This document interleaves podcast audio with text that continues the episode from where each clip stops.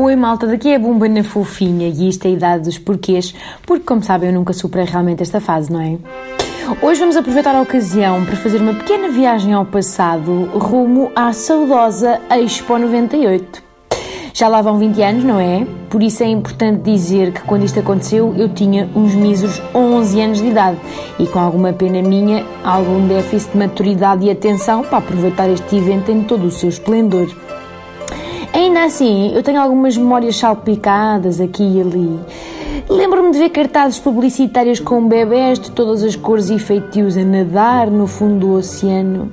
E aquilo gerava-me uma certa ansiedade, porque como raios é que levaram a cabo aquela produção? Hum? Quem é que foram os pais irresponsáveis que deixaram os seus recém-nascidos mergulharem a peneia? Hum? Pensava eu na altura. Lembro-me também do drama das obras atrasadas, não é? Porque Portugal. Lembro-me das filas intermináveis para entrar e sair, porque Portugal.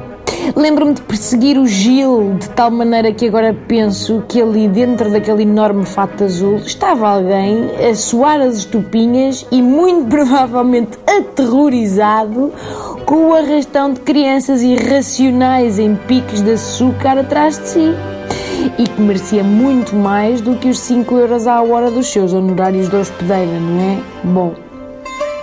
Recordo com algum carinho as filas serpenteantes de quase 8 km para o oceanário. Os meus pais que não tinham saco para esperar, claro que usavam um argumento de Oh filha, mas o oceanário fica! Nós voltamos cá depois da exposição! Nunca aconteceu, não é? Só lá fui para aí 18 anos depois e paguei do meu bolso. Os saudosos momentos a ver concertos da Praça Sony, numa fase do dia em que já não se aguentavam os pés, o adornado pavilhão de Macau, a incrível sombrinha do pavilhão de Portugal, o fazer chap-chap no pavilhão da água. E aquelas exposições abstratas e completamente incompreensíveis do pavilhão do futuro, que naturalmente hoje se transformou em algo mais mundano e popularucho. Um casino para jogar a guito. Ora bem! Enfim, pelos olhos de uma garota com uma década de existência, sem dúvida que um dos momentos mais marcantes da exposição foi claramente os banhos do vulcão. Quem é que não se lembra disto, não é?